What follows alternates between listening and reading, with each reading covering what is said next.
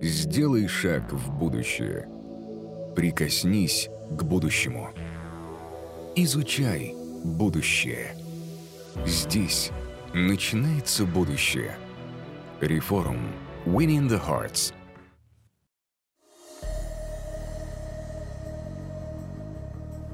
Наш следующий спикер Николай Белоусов, основатель компании Mad Robots, технологический предприниматель, гик и человек, которого я рад назвать своим товарищем. Тема выступления Николая — мегатренды и когнитивные искажения с ними связанные. Я знаю, что Николай постоянно мониторит технологические тренды, в курсе всех самых передовых гаджетов, технологий, поэтому я уверен, что сейчас мы с вами узнаем о каких-нибудь очень интересных трендах и даже мегатрендах. Николай, привет, тебе слово. Добрый день. Собственно, сегодня мы поговорим с вами про тренды. Это видео от а, создателей одного из величайших фильмов в истории «Назад в будущее». Это то, как а, люди 30 лет назад видели будущее, то, как они из 85 -го года представляли уже ставший для нас в прошлом 2015. И этим видео хотел проиллюстрировать, как неблагодарно занятие предугадывания будущего. На э, все футурологи стремятся делать так называемые фарсайты, то есть взгляд в далекий промежуток времени, вот как раз где-то на 30 лет вперед. Вероятность ошибки довольно высока, и на самом деле вот такие тренды они неприменимы, придумываемые в процессе таких форсайтов, неприменимы в реальной жизни, и в этом основной парадокс что вот здесь вы, возможно, собрались для того, чтобы услышать что-то важное и полезное, но если мы заговорим о технологиях, которые будут через 30 лет, вы, скорее всего, уйдете э, от этого доклада, заскучав. Есть для тех, кто всерьез интересуется технологическими трендами, а в основном тренды относятся к развитию технологий, так вышло, потому что это то, что движет общество вперед. Есть э, хайп-цикл консалтинговой компании Gartner, которая практически ежегодно обновляет статусы а, технологий, которые в том числе оказываются на хайпе, каждый раз показывают этот а, хайповый цикл тем, что нужно понимать, что медиа в последнее время раздувают вокруг многих технологий волну интереса, при том, что технологии еще не готовы к массовой адаптации. И в том числе это связано с тем, что форсайты действительно не работают, и нужно э, при, привыкнуть к тому, что будущее сложно предсказать. Таймлайн технологий будущего, мы все-таки с вами в двух словах по, по нему пробежимся. Это интересный э, концепт, чтобы понимать, что нас ждет до 2050 года в понимании большого количества футурологов.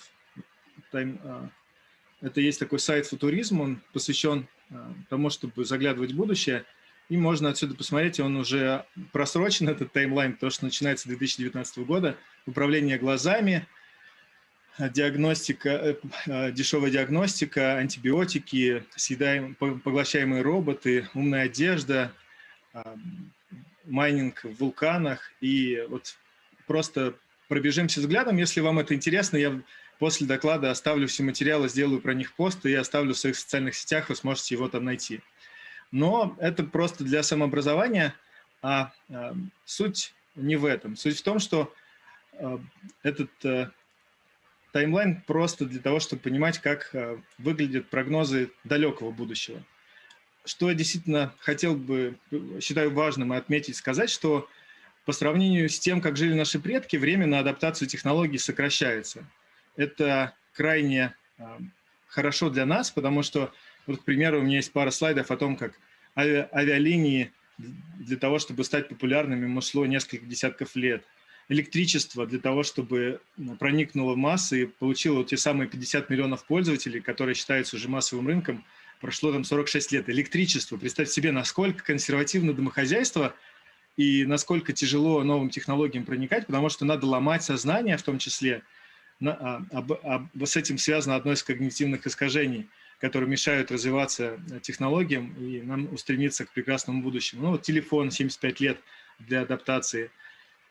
Но вот мобильные телефоны, Facebook и современные технологии с развитием медиа и с развитием технологий стали, получили доступ к более быстрому проникновению. И вот многие журналисты любят сравнивать, что современные игры на инфраструктуре, на облачной инфраструктуре, например, на огромных рекламных бюджетах и площадках э, с доступом к миллиардам людей в состоянии собирать многомиллионную аудиторию уже за дни. То есть возможность, что из этого можно подчеркнуть, это то, что первое, время, повторюсь, на адаптацию новых технологий сокращается, это значит, что можно браться за амбициозные цели и достигать их уже в рамках поколений. И второе, что есть инструменты масштабирования любого бизнеса, если он связан с инфраструктурой, созданной облач... для, э, собственно, подобного рода бизнесов. Это в первую очередь IT-инфраструктура, облачная инфраструктура, рекламная монетизация. А, что общего, как вы думаете, у Николая II, Джеффа Безоса и пылесоса Dyson? На самом деле очень интересная штука в том, что а, такие люди, как Николай II в свое время, надо представить, что это за время было, условно, сто лет назад, кто тогда а, двигал вперед инновации и технологические прорывы совершал? На самом деле цари и императоры. Почему они? Потому что больше было некому, ни у кого не было такой огромной власти и а, богатства, которые позволяли им делать инвестиции в будущее. Николай II был одним из первых покупателей пылесоса. Пылесос, к примеру, был изобретен еще в 1860 году первая промышленная модель в 1901 году, ее как раз Николай II заказал. И он, кстати, если говорить про Николая II просто как про личность, он стоял в том числе за успехом э, компании Philips, сделав первый крупный заказ братьям Philips на 10 тысяч лампочек в, э, в дворец Эрмитаж в Петербурге. А он, к слову, был одним из первых электрифицированных э, дворцов в Европе, в принципе. Это я к тому, что раньше богатый и и в соответствии с этим властные люди двигали вперед инновации, обращая свой взор на то, во что они верили, и продвигая эти идеи. Такими людьми в наше время стали миллиардеры. Пожалуйста, они заместили собой в каком-то смысле царей, и те компании, за которыми они стоят, теперь, э, это тоже один из мегатрендов, э, заместили собой правительство. Еще одна инфографика, которую хотел бы показать быстро, вскользь, говорит о том, что нет инноваций, которые появились на пустом месте. Любая технология рождается на пересечении каких-то предыдущих событий создания человечества. Вот здесь такая инфографика про создание айфона, и здесь э, таймлайн вплоть до, э, до нашей эры, как развивались и какие технологии э, создания каких технологий позволило появиться айфону. Это в том числе э, дисплеи, э, вычислительные мощности, камеры, батареи. Это же масса инженерных задач должна была быть выполнена, чтобы появилась такая технология. Это важно понимать, и что ничто не берется из ниоткуда. Об этом есть один из принципов, который я проговорю еще. Важное когнитивное искажение, которое э, выступает антитрендом для всех этих инноваций, заключается в консерватизме человеческого общества – есть такое искажение, называется отклонение в сторону статус-кво. Его суть заключается в том, что люди хотят, чтобы все было по-старому, чтобы все было как раньше. И я вот историю пылесоса упомянул, что на самом деле появился он в 1860 году, стал а, массово, стал продаваться в начале 20 века, а вот массовым этот продукт стал только после Второй мировой войны, когда а, пылесосы стали доступными для среднего класса. И в целом вот этому мешает э, вот это когнитивное искажение развитию технологий. Но с другой стороны, в последние годы, последние десятилетия мы как человечество обзавелись такой новомодной штукой, как мегакорпорации. Как я уже ранее сказал, они замещают собой правительство в каких-то вещах. И вот продолжающийся переговоры Конгресса с компанией Facebook, например, о влиянии Facebook на выборы 2016 года, а, продолжаются и уже несколько лет, потому что не, непонятно, где а, должна кончаться роль и власть а, этих мегакорпораций. Что же это дает? Да? Эти мегакорпорации позволяют заглянуть в будущее, потому что на сегодня они превратились в самые мощные институты, которые хотят дальше укрупняться, и поэтому они делают ставки на те бизнесы и на те рынки, которые, по их мнению, будут кратно расти. Поэтому, если вам интересно, куда стоит, куда э, будут и какие развиваться рынки, и, соответственно, приложения для этих рынков, какие можно разработать или бизнесы построить, то надо смотреть, конечно же, на ставки этих э, крупных компаний. А, понятно, что на таких, э, на создании приложений под их экосистемы миллиардером, наверное, не станешь, но вот какие-то деньги можно заработать. Я выделил так коротко то, на чем ставки э, мегакорпораций. Это создание экосистем. В России в прошлом октябре анонсировал такую экосистему компания Сбер, теперь уже называемая компания Яндекс и Mail.ru, а, строит свои экосистемы, объединяя и опыля, взаимоопыляя внутри своих э, проектов компании и разрабатывая сервисы, которые ориентированы на массовый спрос, такие как доставка еды, продуктов, э, такси. А, но это конкретно в России, чтобы понимать, что такое экосистема. Ну или посмотреть презентацию Сбера и понять, что там достаточно все подробно описано. И логистика, а, как вы можете помнить по ситуации с Суэцким каналом последних недель, Э, этот танкер Ever Given показал, что мы очень зависимы, вся мировая экономика встала на колени из-за одного танкера, который 20 недостаточно квалифицированных моряков просто неправильно э, провели по каналу. И вот 20 моряков поставили на колени мировую экономику, и все потому, что логистика до сих пор в силу каких-то причин не автоматизирована, не оптимизирована. Это огромный рынок, на который делают ставку такие компании, как Google, такие компании, как Alibaba и э, Amazon, конечно же.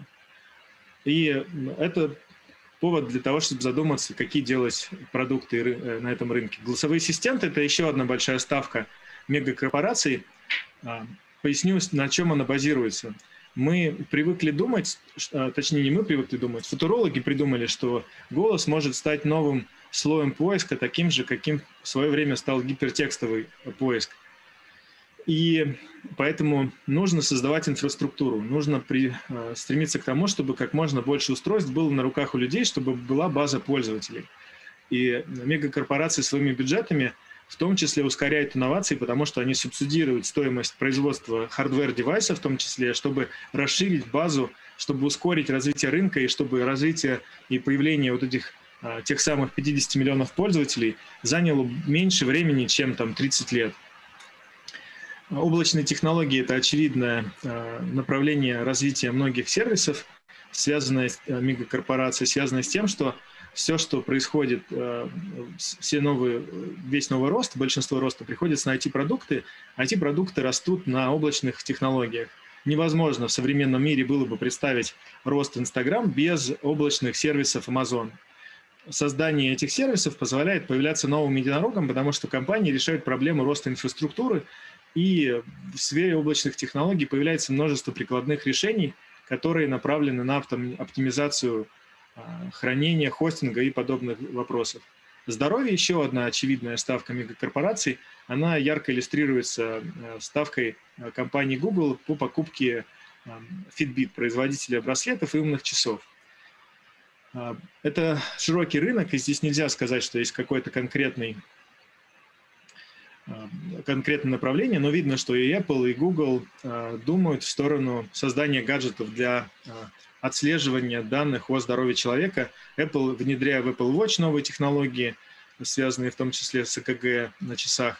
Но в целом видно, что интерес растет в сторону оцифровки здоровья, и в этой области можно делать стартапы тоже.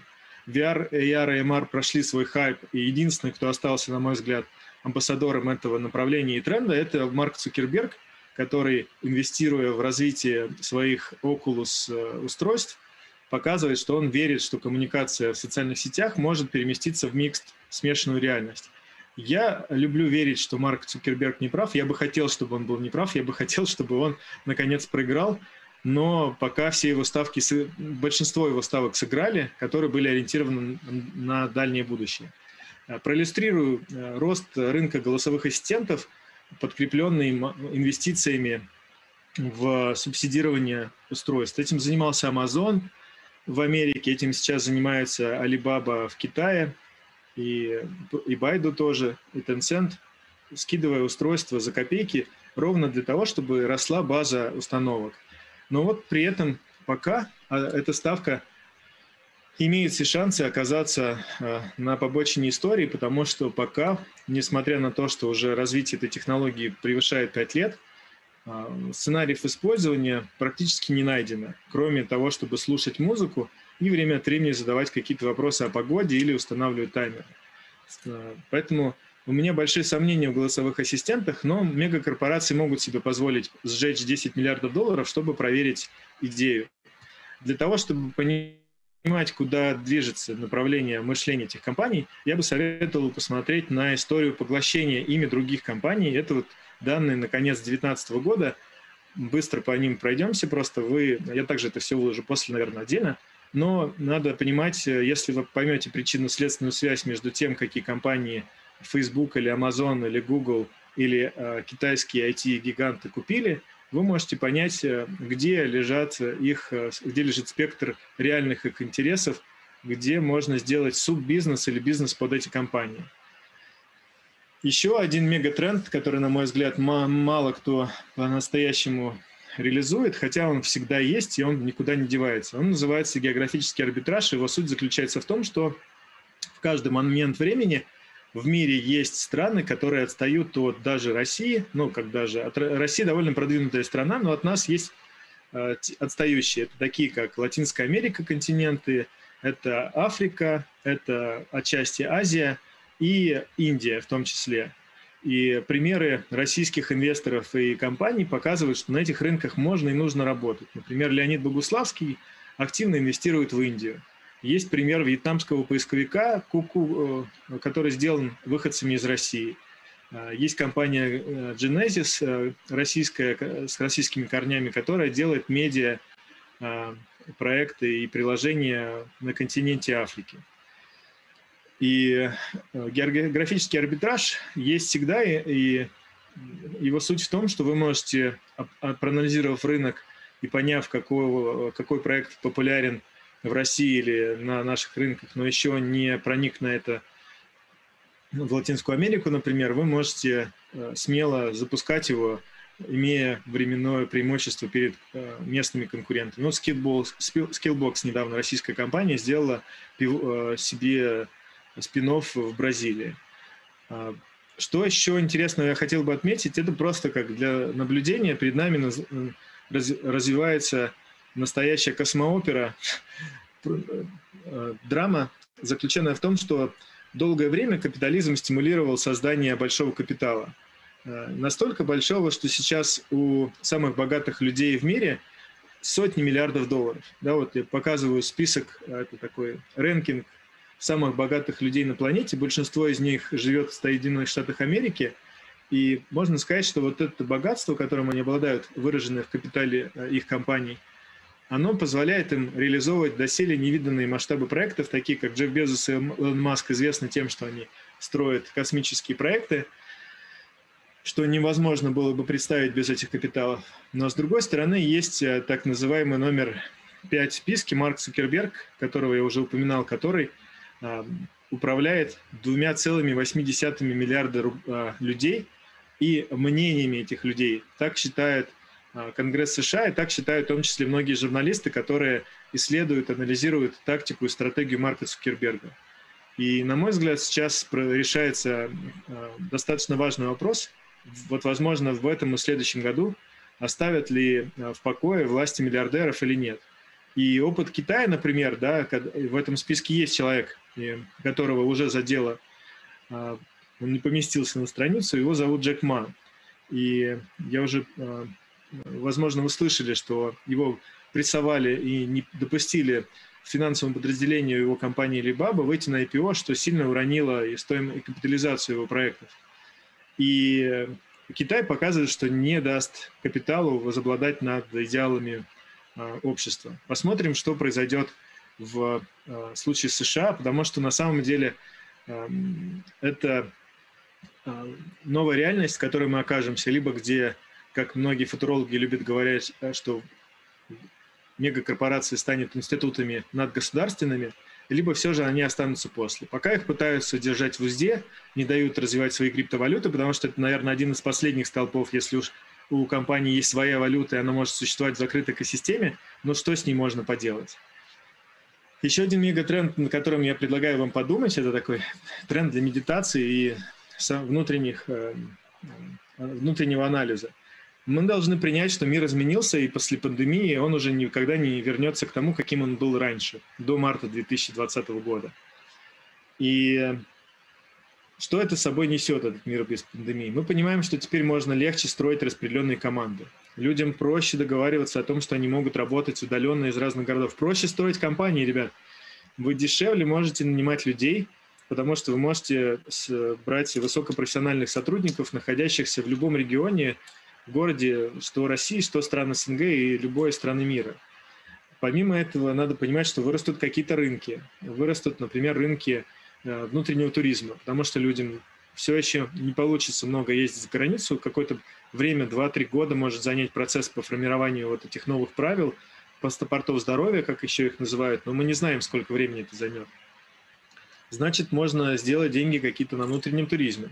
Я вижу уже примеры людей, которые делают различные там гиды по, по а, выходным, куда поехать, что сделать. Тем же самым можно понять, что вырастут другие какие-то рынки. Я лично считаю, что по, понятно, что я не объективен в этом, но я вижу, что люди начали обращать больше внимания на свое жилье и тем самым инвестируют в быт, покупая предметы интерьера, мебель, я ожидаю, что можно подумать, это не факт, что так и будет, но размышления должны быть вашими таки, э, так, именно такими. Надо думать о том, кто побеждает в эпоху а, после пандемии, какие рынки и бизнесы.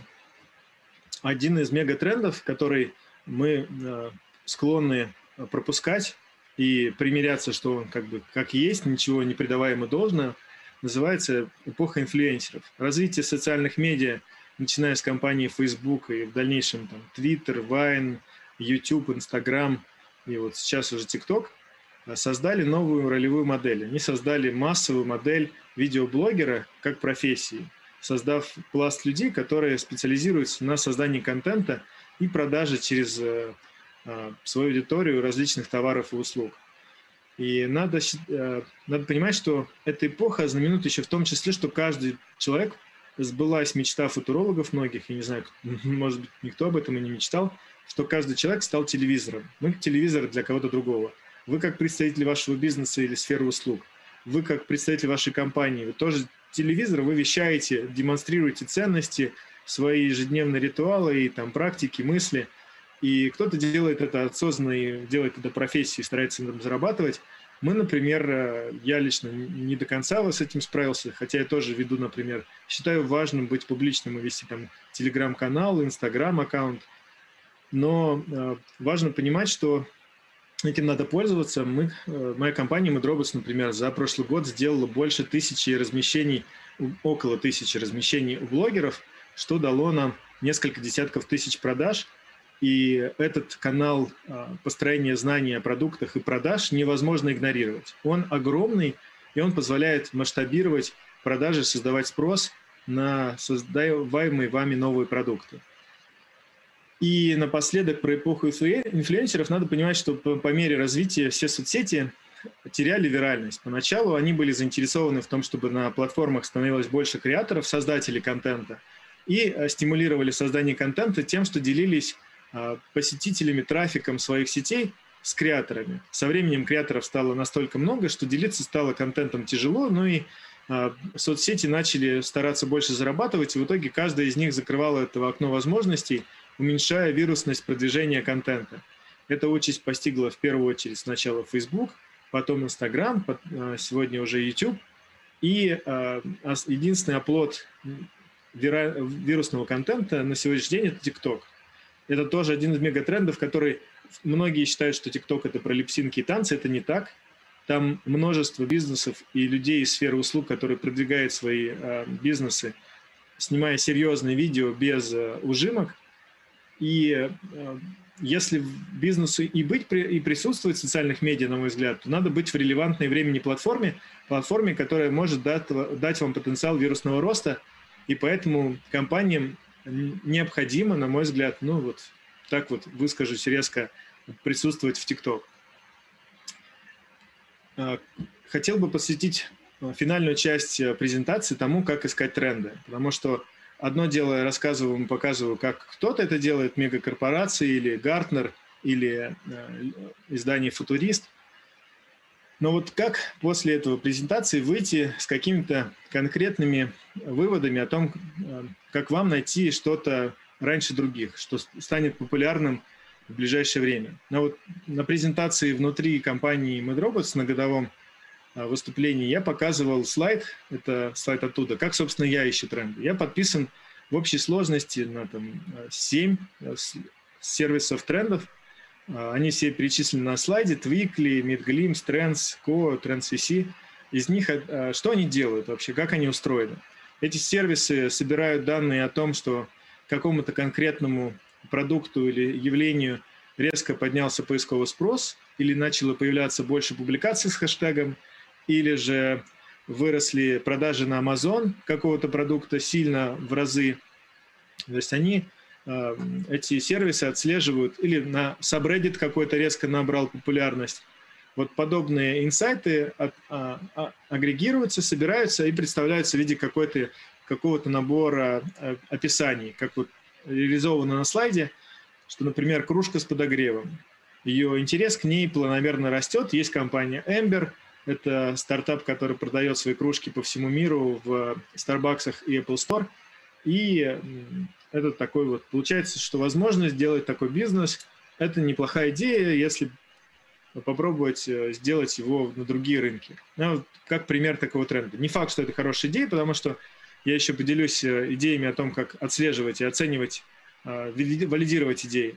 Из всех вот этих сервисов я бы отметил twikly.ru, потому что ребята собирают данные о большинства перечисленных ниже сервисов – и выдают их на русском языке с э, четкими выводами и рекомендациями. Поэтому стоит порядка, по-моему, 300 рублей в месяц, несущественных денег, чтобы по сравнению с информацией. Вот здесь последние пару слайдов остались, это валидация тренда. Важно проверить, соответствует ли тренд магистральному тренду в обществе. Каким может быть магистральный тренд? Тренд на онлайн-видео, тренд на минимализм, тренд на, ну, я имею в виду, что в каждый конкретный момент в обществе есть э, какой-то технологический либо культурный тренд, который можно проверить, если ваш продукт ему соответствует или найденный продукт, или там беспроводное замещает проводное, например, такой тренд в электронике, или умное замещает глупое. Вот какой-то из таких трендов применении конкретному вашему продукту, то можно делать выводы, что им можно заниматься. Дальше важна проверка через принцип бритвы Акама – это философский принцип, который э, расшифровывается так, что если что-то можно упростить или делать проще, то оно будет сделано проще. Иными словами, не нужно усложнять сущности без надобности. Если какой-то продукт или услуга упрощает жизнь человека, то он будет популярен. Если же нет, то шансов у него нет. И э, это принцип бритвы Акама, про него можно почитать и им вдохновиться в Википедии – и следующий принцип называется принцип Майя. Его придумал промышленный дизайнер, легендарный, я бы сказал, промышленный дизайнер Роберт Луи. И принцип расшифровывается следующим образом. Most advanced, yet accessible. И это означает, что новый продукт, как я ранее отмечал, должен быть базироваться на создании на, на чем-то знакомым людям уже, и в этом смысле он должен быть yet accessible. Наиболее знакомым значит именно то, что он должен иметь а, какие-то черты существующих технологий или продуктов. Если взять, э, разбирать какие-то популярные истории а, с принципа Майя, то возьмем, например, iPhone. Что такое iPhone? iPhone — это эволюционирующий iPod. Что такое iPod? iPod – это музыкальный плеер с экраном. И вот таким образом мы развиваем какую-то сущность, подготавливаем общество к следующему витку технологий для того, чтобы задать э, а, в том числе э, ориентиры для того, чтобы легче адаптировать новые технологии. Таким образом, например, шинкансены до сих пор напоминают старые поезда 50-х годов, чтобы были похожи – они могут быть уже по дизайну какими угодно, но их делают похожими на поезда предыдущих поколений, потому что так их э, легче воспринимать. Э, готов к вопросам. Спасибо за внимание.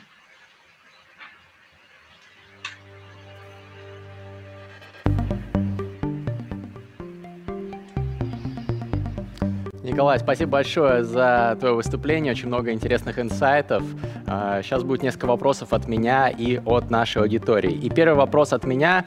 Я э, читаю твой блог с удовольствием, вижу постоянно, как ты делишься э, разными интересными гаджетами и трендами в этой сфере. Что вот ты сегодня тоже рассказывал про кружки с подогревом и так далее. Я знаю, что ты покупаешь самые разные гаджеты для дома и в том числе делаешь бизнес в этой сфере. Вот первый вопрос. Э, скажи, пожалуйста, за какими гаджетами будущее, вот на твой взгляд, какие сейчас, вот может быть, ты уже чем-то пользуешься, что уже соответствует этому принципу майя, уже достаточно продвинуто, но пока широкой общественности не так может быть известно, но за, э, во что ты веришь? Чем мы будем пользоваться, какими крутыми гаджетами через несколько, может быть, лет?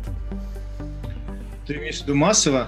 Ну, массово или, по крайней мере, может быть, продвинутые слои общества. Ну, откровенно говоря, на, на текущий момент все, что уже было создано, оно... Э, ты прав, что сейчас э, я не ожидаю новых прорывов конкретно, чтобы появилось что-то новое. И, откровенно говоря, не ожидаю, что даже те существующие инновации сильно станут более популярными. Да, вот, например, еди, единственная последняя инновация взлетевшая — это AirPods, которая там, развила рынок беспроводных наушников.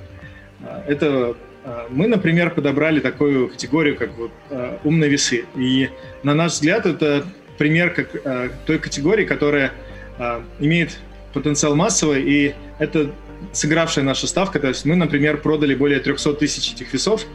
Это то, чем уже пользуется большое количество людей, то, на что, на мой взгляд, будет пользоваться еще больше людей. Помимо этого, я бы отметил еще, наша ставка, например, стоит на Bluetooth-трекерах, как ни странно. Bluetooth-трекер — это устройство, позволяющее найти свой паспорт или э, кошелек, ну или какую-то вещь, куда вы вложили этот трекер, будь то рюкзак или сумка. Его связь именно в том, что это делается через приложение. Такие были раньше свистульки, а теперь это делается через приложение. Я ожидаю, что компании Apple и Samsung выйдут на этот рынок активно с маркетинговыми бюджетами в этом году, и это увеличит в несколько раз интерес к этому рынку. Еще одна ставка, вот, которую мы продуктовую делаем, это вот связано именно с моим бизнесом, это гаджеты для животных. Я вижу, что индустрия гаджетов для животных быстро оцифровывается. Что имеется в виду? Например, это в первую очередь автопоилки и автокормилки. То есть не нужно думать о том, чтобы у животного была вода. За это подумает робот. То же самое и кормилка. То есть еда и вода всегда на месте. Ну и понятно, там роботы-унитазы тоже существуют для животных. Они просто пока еще довольно дороги для там, того, чтобы быть э, массовыми. И вот тоже важный момент, что очень важная проблема э, дистрибуции или расширению э, каких-то инноваций – это дороговизна на первом этапе любая какая-то продвинутая технология, она может измеряться в тысячах или десятках тысяч долларов. Ну, вспомним, недалеко ходить плазменные телевизоры, когда появились, стоили первые 10 тысяч долларов. Это сейчас телевизор можно купить за там, 200 долларов, ну, там, в России 40-дюймовый 15 тысяч рублей. То есть это прошло 10, 15, 15 лет примерно, всего лишь 15-16. Спасибо. Еще один вопрос. Э, когда я готовился к общению с тобой, почитал э, доклад Гартнер, как раз компании, который ты упоминал. И вот она выпустила в прошлом году доклад о пяти главных хайп-технологиях на ближайшие пять лет. И я зачитаю их сейчас. Это композитные архитектуры, алгоритмическое доверие, помимо кремния, э, формирующий искусственный интеллект и цифровой двойник человека. Вот ты про последний сегодня уже упоминал. Э, мне интересен твой подход как предпринимателя. Вот ты сам следишь за трендами, читаешь вот эти доклады, прочитал, например, доклад Гартнер с этими пятью хайп-технологиями, которые должны дальше вот как-то расти, цвести в ближайшие годы. Э, как ты принимаешь решение, все, я иду вот в какую-то из этих технологий, запускаю в ней точно продукт, и делаешь ли ты это вообще э, таким образом? Может быть, с конкретным каким-то примером? Ну, я поясню, да. Вообще это, как я в своем докладе упомянул, в основном я это делаю для самообразования – потому что я не считаю, что э, зачастую из этого можно сделать какие-то конкретные выводы или применимые к бизнесу или к себе, потому что часто речь идет о очень далеко отстоящих э, в будущем направлениях, поэтому и, во-вторых, это часто еще обусловлена проблема тем, что мы не можем э, заниматься новым бизнесом, потому что мы занимаемся каким-то бизнесом уже. То есть это сложно представить себе предпринимателя, который вдруг э, начинает заниматься каким-то новым продуктом, потом, э, увидев его в прогнозах Гартнера, надо реально ведь себя сначала вы, вывести из операционной деятельности, Поэтому я себе скорее представляю себе, что вот я как раз сейчас такой позиции, то есть неотъемлемое условие тому, чтобы того, что вы какой-то тренд увидели, разглядели и решили его реализовать, это необходимо наличие капитала и времени на то, чтобы э, заняться этим вплотную. Потому что без того, ну, на, на, попробовать не получится. Нужно, если вы там, что, чтобы это ни было, композитная архитектура. Вот недавно российские ребята тоже как раз подняли Mighty Building, э, подняли недавно инвестиции на эту тему. Просто взяли, освободились, видимо, от других каких-то своих задач и решили вкинуться в этот тренд. На мой взгляд, это вот то, э, как можно работать. То есть вы сначала загружены, очевидно, э, своим бизнесом. Если вы бизнесмен, если это компания, то нужно придется уволиться, и нужен будет капитал на то, чтобы это все сделать. А, а, поэтому я обычно читал раньше просто для любознательности. Сейчас я уже действительно сижу и прикидываю, зачастую анализирую какие-то рынки, которые могут появиться на пересечении этих продуктов. Еще, трендов, да. Спасибо за ответ. Э, значит, будем ждать тогда новых проектов от тебя в этих новых хайповых сферах. А, а еще один вопрос в продолжение того, что ты сказал. Ты упомянул, что сейчас есть тренд на то, что каждый человек — это телевизор, каждый ведет свой блог, особенно много предпринимателей, э, знакомых и тебе, и мне, начали сейчас как-то формировать свой личный бренд, вести подкасты. Многие из экспертов, например, которые у нас сегодня и вчера выступали, тоже ведут какие-то свои блоги. И ты упомянул тоже, что вот сейчас стал активнее в этом направлении. Я знаю, что ты видеоподкаст свой запустил не так давно. А насколько ты вообще веришь в это долгосрочно, как э, в проект, который может стать популярным, или это просто ну, такая хобби, способ познакомиться с какими-то людьми, пообщаться, или все-таки это может стать мощным драйвером твоего бизнеса и твоих проектов? У меня нет четких KPI на этот счет.